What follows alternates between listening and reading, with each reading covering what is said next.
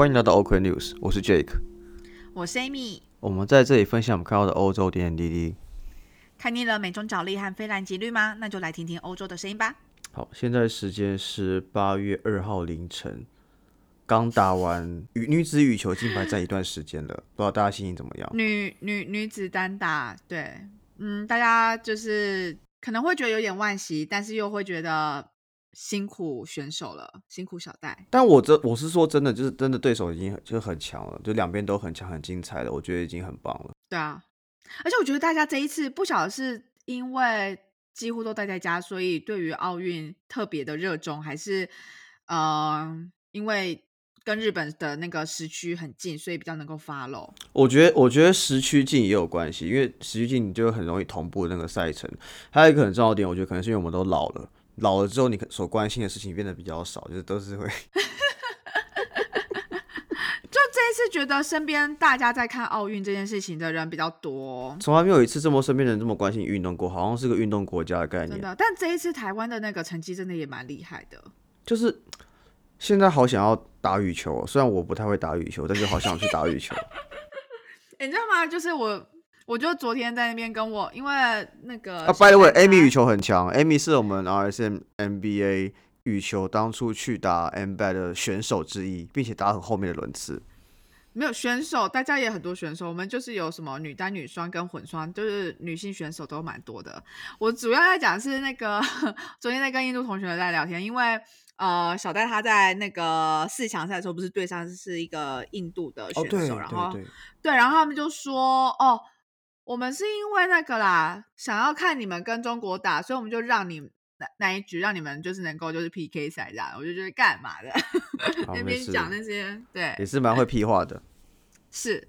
然后嘞，其实我觉得羽球除了女单以外，还有大家更想要聊的应该是那个吧？那哦，你说双羚羊配嘛，而且超扯的，因为我以我一直以为，因为我的脸书从昨天开始，从几天前开始就一直在放他们两个的放闪的照片，什么我的生日是周跟周杰伦同一天，他的生日跟昆凌同一天，或是什么你前面他后面，他后面我前面都可以什么之类的，我一直他们是一对，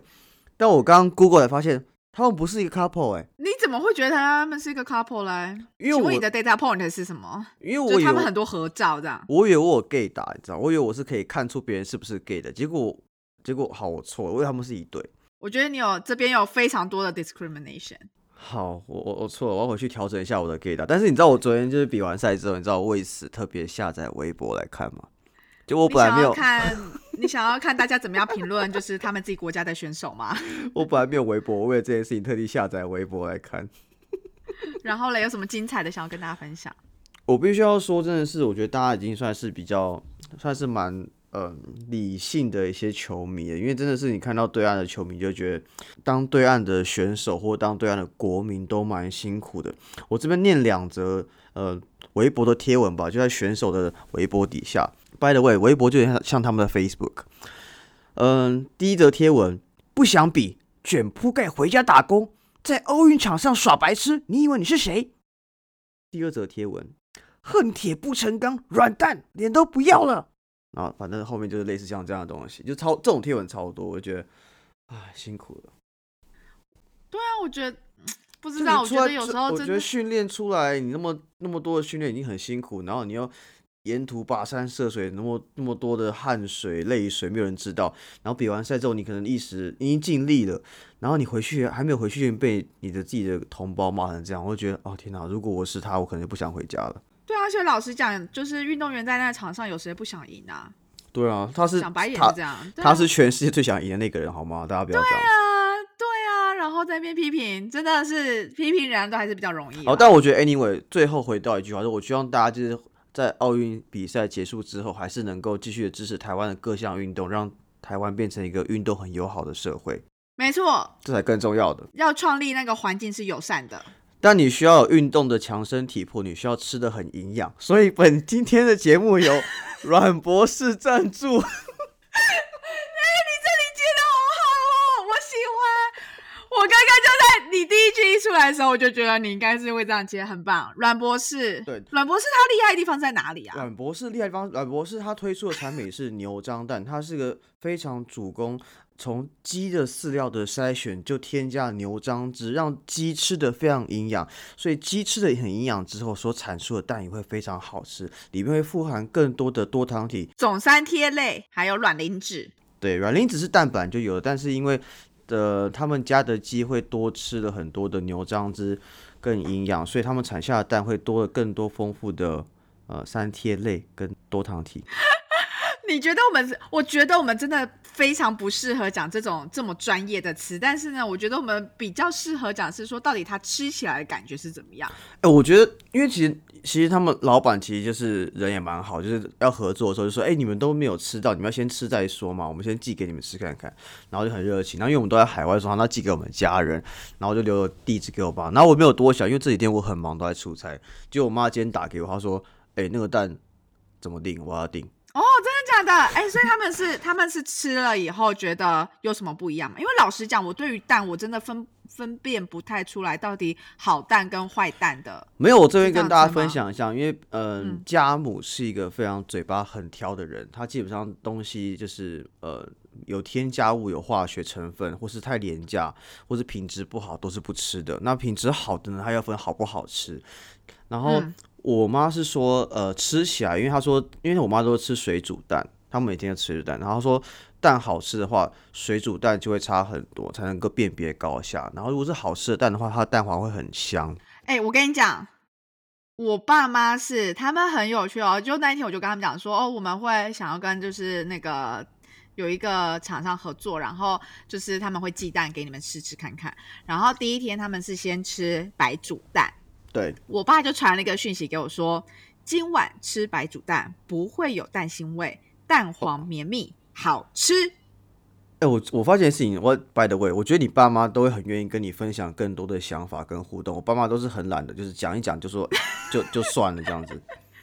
没有没有，我爸这个已经算简短了。我妈呢是隔天呢就说今晚是做九层塔炒蛋，因为他们觉得有白煮蛋以后，他们也想要炒炒看，炒起来感觉看它怎么样。他说呢，蛋没有腥味，而且蛋黄的几袋也不不大不多。昨天有就是他们蒸了那个白煮蛋。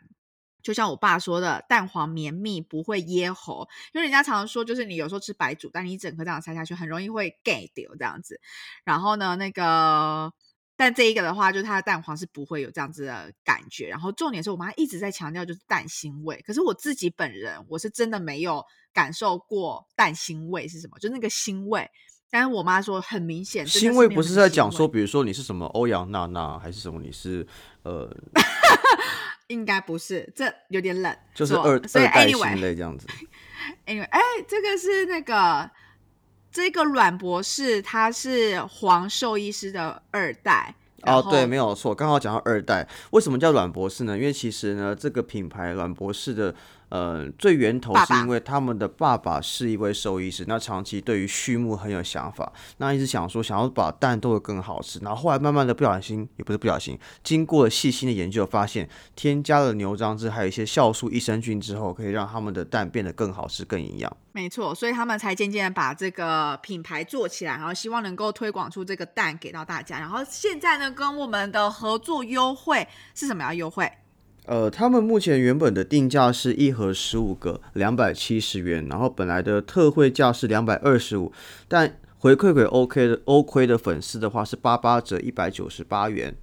那我所以是十五颗一百九十八元，没有错。不要问我一颗多少钱，这数学不好算。重点是什么呢？就是其实配送方式，如果呢我们听众是在台中彰化的话，其实是免运费的。那如果是在其他地区的话，不管是北部或南部的听众，那呢你们可以透过就是黑猫的宅配，然后其实它就是，假如说你有买四盒的话，那你的运费就比一盒到两盒还要便宜。所以非常欢迎大家能够发挥团购的精神，就是大家可以一起就是集结订单，然后一起来团购，这样子就可以省运费，然后又可以享有健康的蛋。我最后要补充一件事情，因为其实我不知道大家，你有吃过一家店叫齐名吗？那什么？好，反正如果是有台北听众，可能知道我在讲什么。就是齐名火锅是一个齐名市集，是一个专门卖有机的一个火锅店。他们会卖他们一些食材，然后他们都全部都是有机，所以食材就是很精挑细选，也蛮贵的，也不是蛮贵，就比较贵一些。然后我妈都是买那边的菜跟蛋，然后我妈本来只吃齐名的蛋。然后我妈说软博士牛蛋比齐名的蛋还好吃，所以这是很高的不知道评价。，对，因为我觉得有机店通常他们的品质就已经算很好了，就比一般就是你知道我们所买的一般的蛋还要好，然后还可以这样子等它比过去。我觉得大家可以欢迎试试看，而且呢，刚好现在是趁着什么父亲节嘛，八八节，所以我们八八折，然后希望大家能够在。大家能够尽快在这两周赶快订购，因为其实这个优惠是到八月二十号，然后再加上其实他们整个的那个量啊，其实没有到那么充足，所以他们其实收到订单以后，他们会再安排哎大概什么时间，然后会再回复给就是订就是订购的人这样子。所以如果有兴趣想要试试看看的话，欢迎现在马上订购哦。好哦，那我们该来到我们今天的新闻时间了。哎，对我们今天前面聊了蛮久的，哎，突然发现，没办法，奥运四年一次嘛，值得讲。然后叶配嘛，终于来一次，也值得讲。哎，真的真的，哎，没有啦，这算我们第二次夜配吧？对，其实还还会有下面一次，所以我们好继续。好，我们就敬请期待。好，那第一个新闻我们要讲的是什么呢？我们要讲也是跟疫情有点相关。对，我们要讲的是法国现在要推行的是他们的疫苗护照政策，但是受到民众很大的反弹。这个疫苗护照政策的概念呢，就是它其实有点像是通行健康通行证的概念啦。就是说，如果你持有就是这个打过疫苗的那个通行证，那你就可以，例如说去餐厅啊、去酒吧，或者说你要去搭火车啊，或者是搭飞机什么的，你都就是都 OK 的。那其实它立这个法是什么？就是说。如果你没有这个话，你就不行，所以有点像是强制性的要让大家都推大家去去打疫苗这样子。那很多人就会说，呃，这是我们的自由啊，为什么你可以这样限制我们？然后有点像是剥夺我去餐厅、去酒吧、去长途旅游的这些权利这样子。那为什么法国他会突然想要提出这个呢？原因就是因为他们发现。之前其实有慢慢的那个趋缓，就是确诊人数嘛。但是呢，经过哎七月初的时候，就发现哎，什么每天有四千例，然后甚至是可能最近又大家你知道暑假到处去玩呐、然后就就是餐厅什么又慢慢开嘛，所以其实然后再加上英国现在盛行那个 Delta 变种的那个病毒，所以整个就是法国其实他们新增病例啊，在七月底的时候。七月中下旬的时候，那时候就大概破了两万两千例，然后住院人数其实也一直在上升。因为如果你今天大家是打过疫苗，那你可能不会到重症，你可能不需要到住院嘛，你就不需要，你就不会占用到医院那些资源。那但是可能就是他们在推行疫苗上面，这一直有遇到非常大的困扰，所以呢，他们就决定要实行这种比较强制性的。那一直向来就是以什么自由民主为为宗旨的法国呢，就非常北宋啊，他们就礼拜六的时候，嗯，超过十六万人就上街示威啊，然后抗议说这个通行证的执行啊，是对他们的自由非常，嗯，非常不尊重的。这就很像是之前他们在说，到了公共区域，或者是说你今天搭乘交通运输的时候，你要戴口罩，对，强制戴戴口罩，他们就也得送啊。所以现在这个健康通行证的这个推行也是受到了阻挠。我觉得怎么讲，就是一直以来，因为之前我们在在荷兰啊，还在法国，在欧洲其他地方的时候，都是常常会听到朋友就反映说，就他们真的是无法接受戴口罩这样东西。但我觉得是文化的角度出发。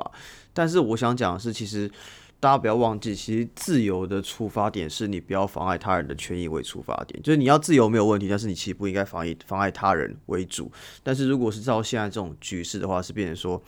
呃，他的确是他的自由，要不要接种是你的自由，没有错。但是你的确没有接种的话，那你是比较有高风险，会影响到他人的权益的。所以我觉得怎么讲，嗯，还是要去思考一下自由到底本身的定义是什么东西了。而且以及它所影响到的整个社会可能会付出的成本。对，而且而且他现在推的这个制度，他因为他是用，他是他是用什么样的是个小卡还是什么？因为它听起来很像是中国的那个健康码的概念，因为中国是有一个 QR code，因为中国人都会有那种支付宝嘛，跟那个什么之类的，所以他们去什么公共场合，还去一个商家，他们都要出示他们的健康的 QR code 健康码，你要是绿色才能进去。但是他们还没有到，就是要打完疫苗才能够进去商家这样子。我没有啊，就是现在其实那个整个欧盟他们也有，例如说我现在在这边，就是我才刚打完那个就是两剂嘛，然后所以就也有用一个很像是 QR code 的方式，然后就是呃，你就可以有一个就是 COVID certificate。OK，认证过的，对对对对对，所以等于说，然后这些认证当然就是是要 EU 认证的疫苗嘛，就是例如说像我们俄罗斯同学他们是在俄罗斯打的疫苗，那他们就没有办法就是拥有这样子的 EU certificate 之类的。我觉得想讲一件事情，就是其实很多人会说要不要赶快去打疫苗，但我觉得还是一个前提是你在的地区是一个比较呃 decent 的地区，比较开化地区下去打，因为这样子你获得疫苗来源可能就是大家世界公认，比如说 A Z 啊，比如说莫德纳等等的。因为如果你在的地区是比较不开化的，你可能打那个疫苗是世界上不公认，那你打了之后是白打，你只有在当地才可以使用，你可能到时候去别地方是不能使用，而且甚至我看了很多呃文章是说，其实疫苗现在还是不能混打的。可是卢森堡这边是有混打，因为刚好前几天有一个台湾人，他第一季是打 A Z，第二嗯季是打 Pfizer。哦，这样子可以哦，好吧，因为就是嗯我知道有些地区就是不能混打，就是对，对，所所以大家还是我自己是还没有打了，因为我自己是觉得说，就是，但我的观念大家参考就好，就是我的观念是说，嗯，我所生活的地方疫情还好，但是我打了之后不不知道会带来什么样的风险，他可能十年之后跟我说，我可能会。因为打了这个获得失智症之类的，因为他只经过了很少的一些检验，但这都是我自己的想法，大家不不一定要听进去，单纯分享而已。这个好像，嗯，我其实一直在想啦，就是的确强制这件事情啊，它就很像是人家常常说的棍子跟红萝卜嘛。一开始的时候，我们是一直在那边不断的就是推、嗯推大家，然后鼓励大家，然后用不同的政策去鼓励，然后甚至是说会有人出来，也不算代言人啦，但至少就是会有一些呃，例如说呃总理或什么，他们会就是以身作则，拜登不是打的时候有对，拜登就是他们那个时候在打的时候，他们都会特别就是你知道让媒体拍摄，然后让大家知道说，哎，我们这疫苗是非常有信心的，对，然后连就是上面的这些人，他们通通都打了，然后就有点想要做一个示范效益效用，其实这样好像就大家也不会觉得太太。太反对，可是当今天它变成是说你没有话，你就不能进去，你就不能做什么，瞬间大家就会觉得，就很像是如果今天我告诉你说，你不要在捷运上面喝水，你就会突然觉得，干我超渴的，我现在觉得我要渴死了。嗯，我不知道，我就觉得这种东西就是，其实，在政策的推广这件事情，我觉得是一门艺术。你要怎么样去能够让大家就是欣然同意，然后又不要反对，可是又真的能够真的让这个事情把它推下去，我觉得真的是很对很难。好了，但我们这边在这边还是鼓励大家有疫苗就去打疫苗，然后尽量做好安全距离，跟勤洗手、戴口罩再出门。好，OK，接下来我们要讲什么新闻？接下来我们讲的新闻是，大家讲了很久的是机器人会带来一些生活上的改革。那其实，在拉脱维亚的一家餐厅，它现在已经推行了是让机器人去帮你煮饭的一个餐厅。对，就是这个很有趣的是，它还会，应该是说，我们一开始都一直觉得机器人它可能就是只是帮忙，就是送个餐啦，或者说它今天是在工厂，然后例如说要那个把包裹送送送到不同地方等等之类的，就是觉得它是这样子一个功用而已。但是在这一个餐厅里面呢，它不仅能够让客户能够取餐或者是订购等等之类，就是它是有一个手臂，然后呢，它能够接收订单，然后开始旋转，然后跳跃，把那个餐点，对对，把不不是跳跃，然后把那个机器人能够在食就是食堂上的这些人工的那个做的东西，它都可以把它完成好。嗯，就它不是一个很简单的一个，就是说哦送餐，或者说把它从 A 到 B 这样子去移动而已，它是整个是比较更复杂的一个那个。完全 SOP 化。对对对对对哎、对。可是这样对于一些比如说非常 SOP 化的那种素食业者来说，就是一个可能以后我们吃的麦当劳都是机器人做的麦当劳。有可能，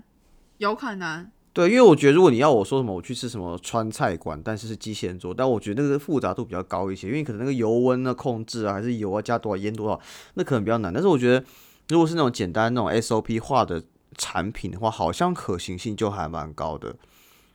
对。然后，而且他是说啊，就是这样的一个机器人，它其实可以取代大概四到六个的人工人力。真假人好废哦。不是，你不觉得这真的是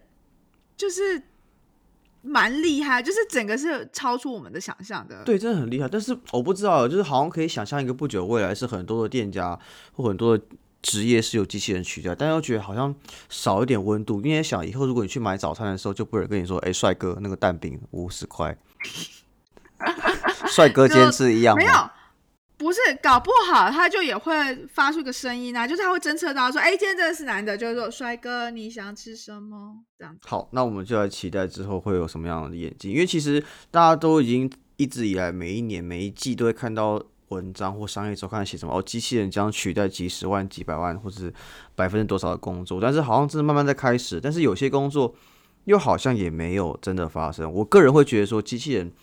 的角度会比较像是跟人类共存，辅助人类，让人类去做一些更有，比如创意啊，或是更有附加价值的东西，但取代一些比较 routine 的角色吧。我觉得这就很像是之前那个啊，那个建宏在我们节目里面不是就在讲 AI 到底它的角色是什么？对啊，就它不会是完全取代，它比较像是辅助。那但是现在这个机器人话，如果你今天的工作本身它是比较同质性高，算同质性高，就是比较 routine，比较规律了。说。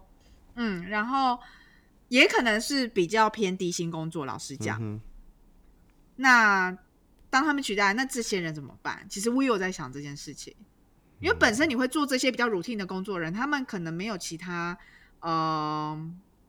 不一样的技能。那我们要怎么样能够确保我们可以在一个更有效的一个环境里面，然后同时也顾及到他们的权益？好，我觉得这问题就值得我们好好去思考。你有想要在？特别讲到，就是其实他新闻里面也有讲到，就是说，呃，在巴黎，因为这是在那个嘛拉脱维亚，然后其实巴黎有一家新开的餐厅，就是消费者他们是可以看机器人，他们是以每个小时能够做出呃每小时可以做出八十个披萨的速度，就是包含制作啊、烘烤啊，然后把装箱什么之类。因为讲到机器人去代去取代一些比较。Routine 工作部分，因为我就有自己遇到说，像我因为遇过那种饭店，在比如说饭店人员递毛巾或者送水，现在也是有已经是有机器人取代了。他可能会在大厅那边直接按一按，说啊这个水要送到几号房，他直接送到你的门口这样子。哦，你有遇过？哎，我很常遇到，哎，真假的？这样会透露我在什么地方了吗？我以为大家都知道。对，因为我真的蛮常用，比如说我我跟柜台说，哎，我要再两瓶水什么之类，然后就可能过十分钟就会有个那个机器人上来，然后就把水送上来，这样就我觉得我没有遇过这个，从来没有。我我觉得还还就是以以客人的角度使用使用感觉还不错，哎，用户体验还不错。但大家还是人送过来，可能温度会高一些嘛。但是也取决，如果那个人上来态度很差，就是会扣分。那至少机器人送上来是保持一个标准化、标准化的标准化的程序。对，嗯，我觉得蛮有趣的啦。对啊，OK，嗯，好，好，再来，再来，下一个新闻。下一个新闻是啊，都跟语言有关。对，这里跟语言有关了，是在爱尔兰这边。爱尔兰这边的中文考试呢，他们想要把繁体中文。列为呃非正式中文的一个规定，以后只用简体中文当做中文的一个检定。其实相对来讲，就是说，如果你今天在考试上面呢，就是很像是那种语言检定，然后如果你在写的上面是写就是繁体中文，他们是视为错误的。这是在他们的教教育部长嘛？对，就是说呃，他们要针对就是。考试的正确性做这样子的一个调整，那当然就会有很多人就会开始说，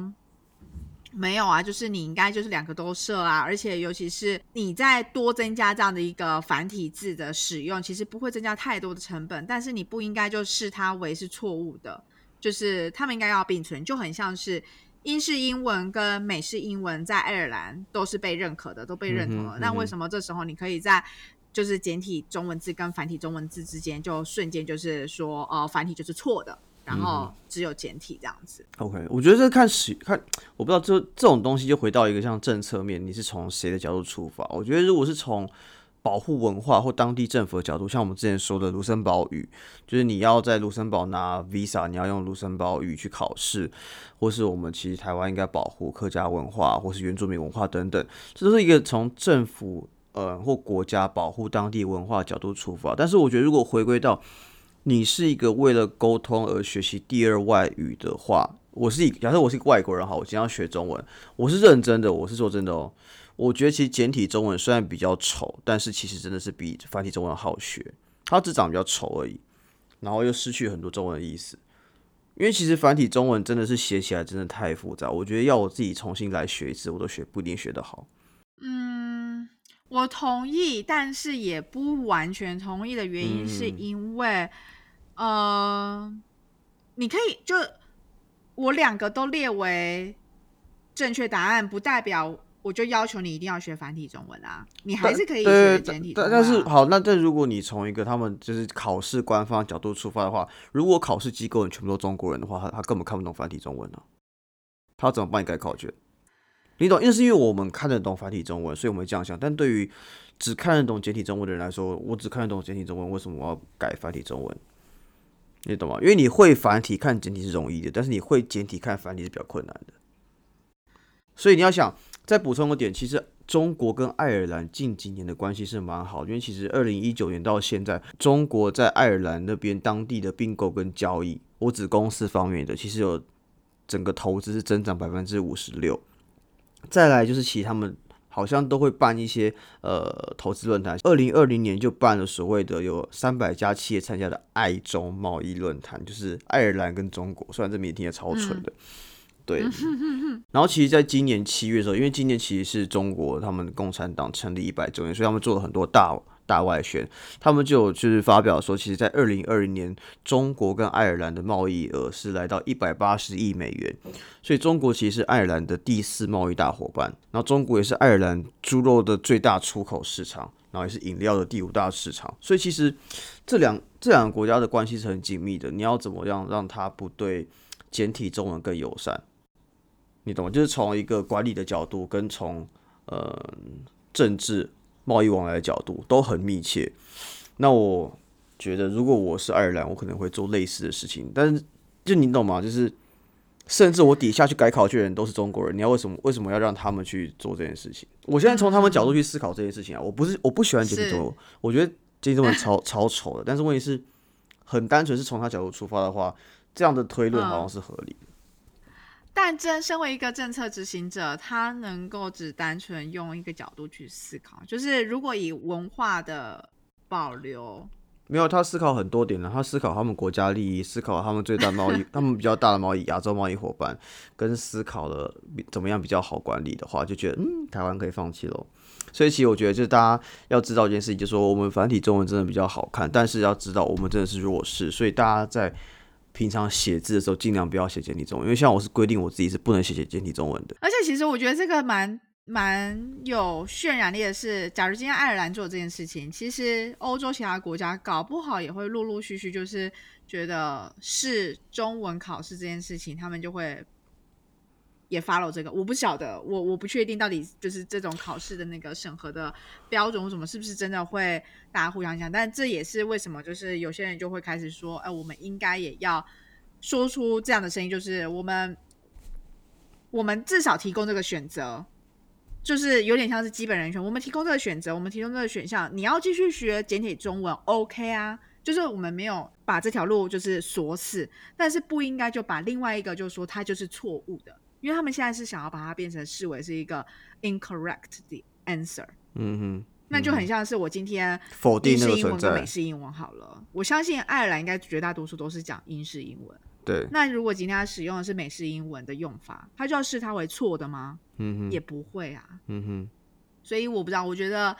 或许政治的因素可能又更浓厚了一些，在这边。嗯，有可能吧。而且说真的，其实呃，你的国家的国力会影响你的语言的地位性高不高。你看，为什么大家都要考托福，大家都要考雅思？因为英文的确是目前对这个世界上最强的国家所使用的官方语言。对啊，回扣到我觉得这一次看到奥运，就是能够在我们这么艰难的环境之下，然后能够。让我们的奥运的国旗，哎，我因为也不是我们国旗，就是 Chinese 是会旗，是会旗，或者说会旗，对，会旗或是国旗更能够不断的就是出现，我觉得这真的是非常难的，因为我们真的在国际的一些场合，或者是在很多地方的能见度实在是太低了，或者是不被承认，所以，嗯，anyway，突然觉得，但我不要说一件事情，我现在在看，我直接 Google 说看我们总共的奖牌数。目前第一名是中国，总共五十一面奖牌，我们是第十七名，总共十面奖牌。但你要想以人口基数来说，他们是我们的五十倍，对吧？对。但我们的奖牌只差了五倍，所以我们的人口的值比较好。这个是有 data point 的一个 conclusion。没错。可能因为我们吃的东西比较健康、比较安全，然后我们发育的比较好，智力也发发展的比较好，所以呢，使用健康、来源好的食品会让你过得更好，营养充足，并且脑力更好、体力更好、表现更棒哦。好哦，那如果心动的话，就赶快点选我们的阮博士的链接，然后赶快购买。